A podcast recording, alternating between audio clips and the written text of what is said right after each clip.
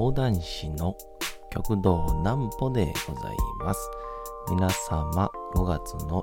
4日も大変にお疲れ様でございました。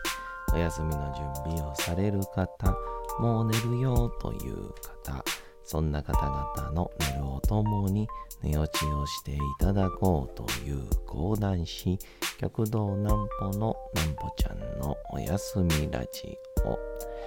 このラジオは毎週月曜日から金曜日の21時から音声アプリサウンドクラウド、Spotify、Amazon Music、Podcast にて配信をされております。皆様からのお便りもお待ちしております。お便りは極道南歩公式ホームページのおやすみラジオ特設ページから送ることができます。内容は何でも結構です。ねえねえ聞いてよなんぽちゃんから始まる皆様の日々の出来事や思っていることなどを送ってください。ご希望の方にはなんぽちゃんグッズプレゼントいたしますので、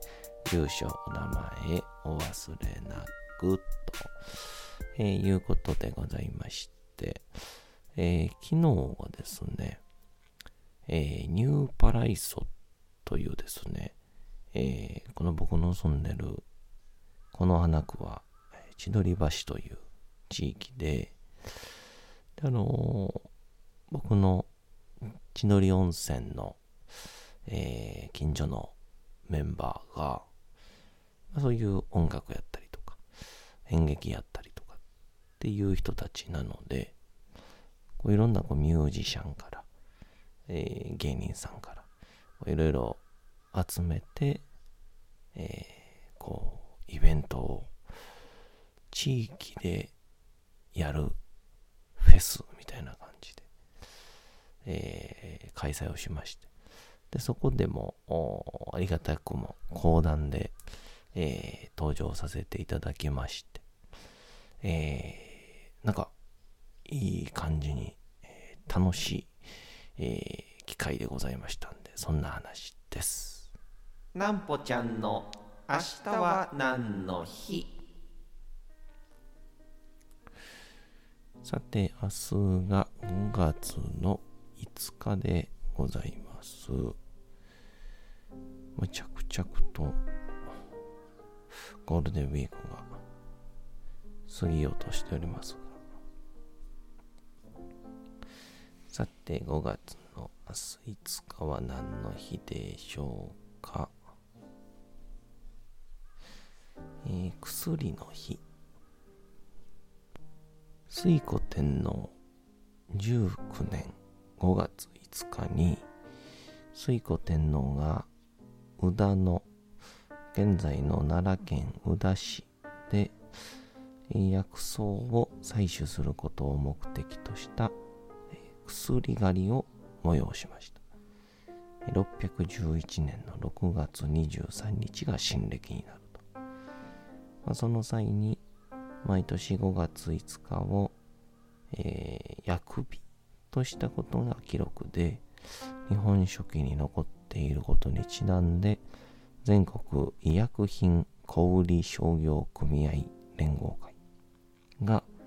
旧暦の日付のまま5月5日に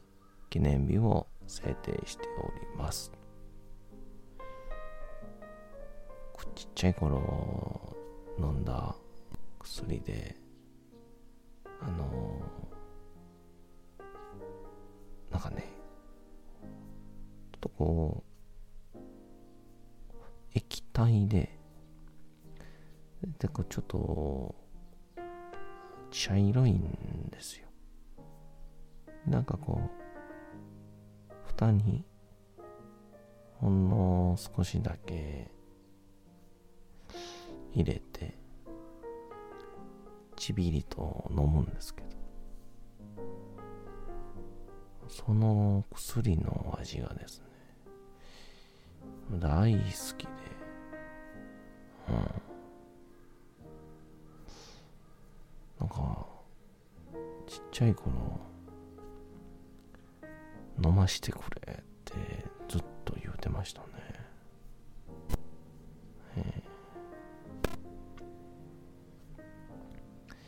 そんな僕の薬話はいいんですけど。ニューパライソというイベントが去年の11月にありましてでその時は、えー、初めてやるっていうことでまあえっと千鳥僕の住んでる千鳥温泉とあとまあ2つぐらいですかね。で計3つぐらいの場所でこう一日、えー、わんさかわんさかやっていて、で、こう、一旦お金を払ったら、えー、それぞれの、えー、出演者、全部を見れますよっていうような、全部の施設を好きに回れますよっていう、本当にフェスですよね。をやって、で、今回も、まあ、1年後ぐらいまたやるんかなって、まあ、すごく大変そうでしたから、素晴らしいなと思ってたんですけど、まさかまさかの、えー、6ヶ月後？半年後？に開催ということで。で、今回はもう前回よりもさらに地域を巻き込んで、もう6、ん ?6 箇所とてたので、いや、とんでもないなと思って。素晴らしいなっていうのでいやもうここまで来たらあとはね区長とか呼ぶしかないやんって思うんですけど僕も講談で出させていただきまして。で、場所は、あの、以前、勉強会をやらせてもらったりとか、午前中とかに、え、利用者さんって言って、あの、あの、特定作業所っていう、まあ、こう、障害を抱えていたりとか、あと、ちょっとまあ、自宅で、まあ、じっとしていてもっていう方々が、その作業所にやってきて、まあ、そういう町であったり市であったり空から仕事を受けて、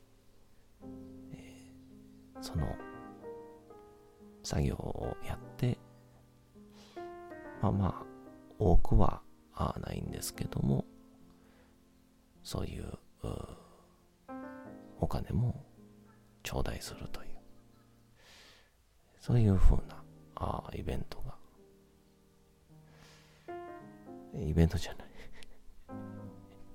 ボケ出ましたね、今。えー、そういう作業所があるんですけど、道楽さんっていう。僕の家の近所にあるんですけど。一応そこが開催場所でやりまして。で、まあまあ言うてね、こうライブイベントですから、まあ、音楽ファンの皆さんからしたらそんな講談聞いてもみたいなねやるかなと思ったんでまあそんなにしゃあないかなと思ってたんですけど思いのほか地域の方々がイベント自体に参加をされていてその方々が来てくださいまして。すごかったですね。こんな地域の方々にも、かっちりと宣伝をしているんだなという、え大変私は、感動をいたしましたけど、えー、お子ちゃんたちもね、いたんでね、まあまあこれは、楽しく、また、キャキャキャキャするネタの方がいいだろうというので、えー、藤吉郎足軽時代というですね、ネタをこう、かいつまんでやるというですね、まあ、以前あの、フリースクールのロータスでもやったような感じで、えー、ちょっとやってみたんですけどね。うん。あんまり受けなかったですね。まあまあ、けだけではないし、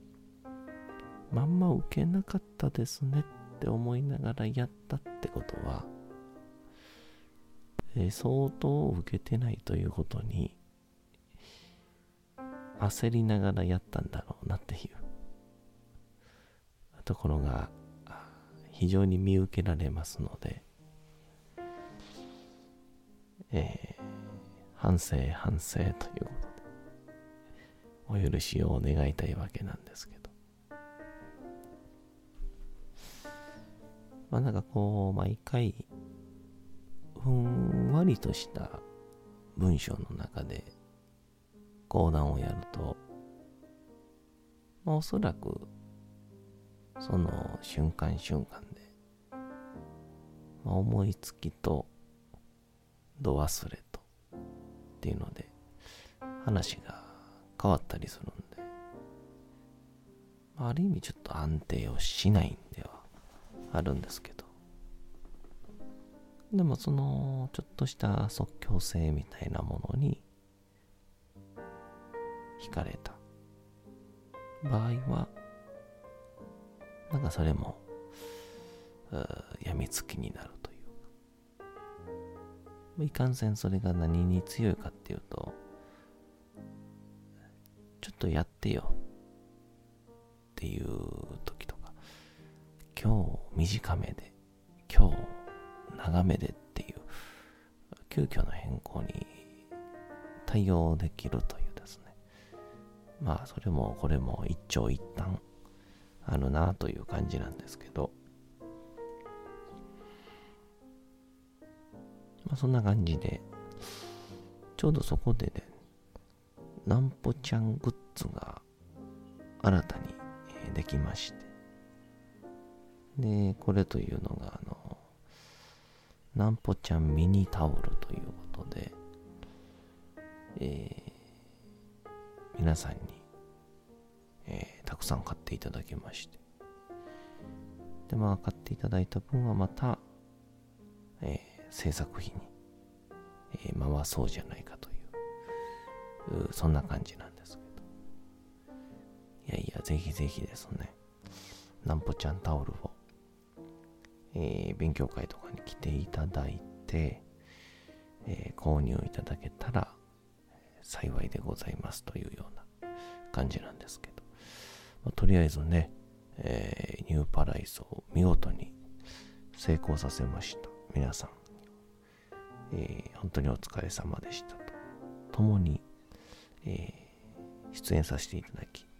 ありがとうございました。まあ、また皆さんもそういうイベントがありましたら、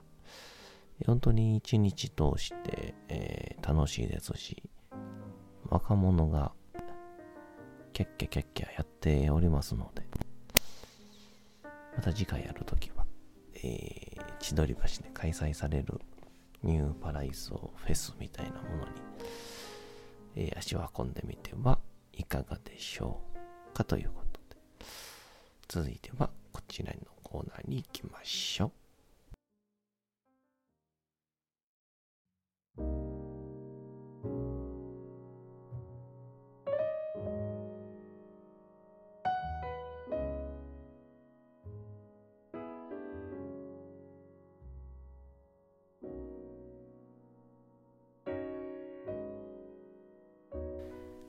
さて時刻はうとうと朗読会の時間となりました。皆様小さい頃眠れなかった時にお父さんお母さんおじいちゃんおばあちゃん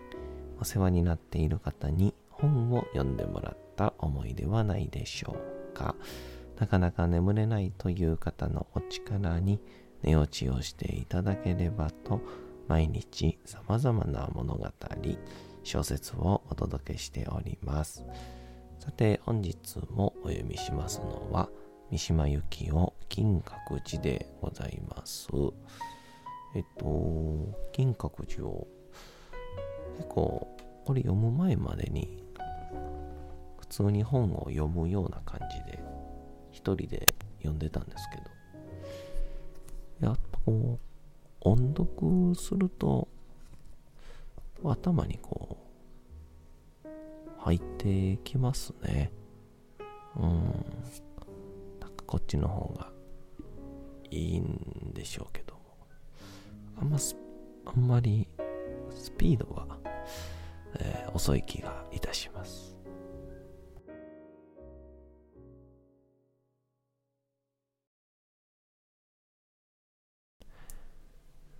金閣寺三島由紀夫。たまたま機関学校の制服は脱ぎ捨てられて白いペンキ塗りの柵にかけられていた。ズボンも白い下着のシャツも。それらは花々の間近で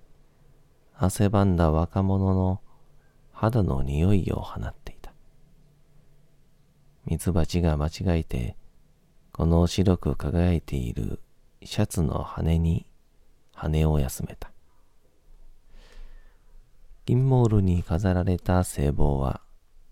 柵の一つに彼の頭にあったと同じように、正しく目深にかかっていた。彼は後輩たちに挑まれて、裏の土俵へ相撲をしに行ったのである。脱ぎ捨てられたそれらのものは、誉れの墓地のような印象を与えた。5月のおびただしい花々が、この感じを強めた。分けても、屍を漆黒に反射させれている聖望や、その傍らにかけられた帯体と探検は、彼の肉体から切り離されて、かえって叙情的な美しさを放ち、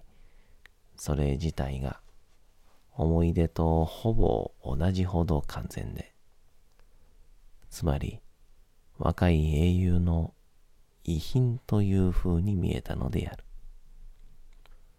私はあたりに人気のないのを確かめた。相撲場の方で歓声が起こった。私はポケットから錆びついた鉛筆削りのナイフを取り出し、忍び寄って、その美しい探検の黒い鞘の裏側に、二三錠飲みにくい切り傷を掘り込んだ。このような記述から、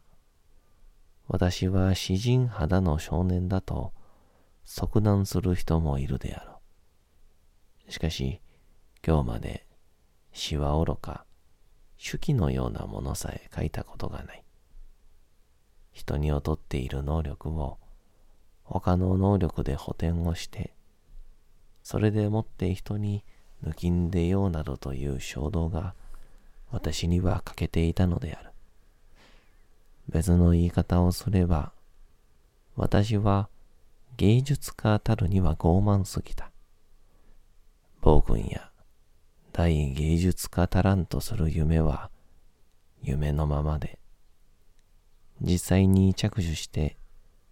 何かをやり遂げようという気持ちがまるでなかった。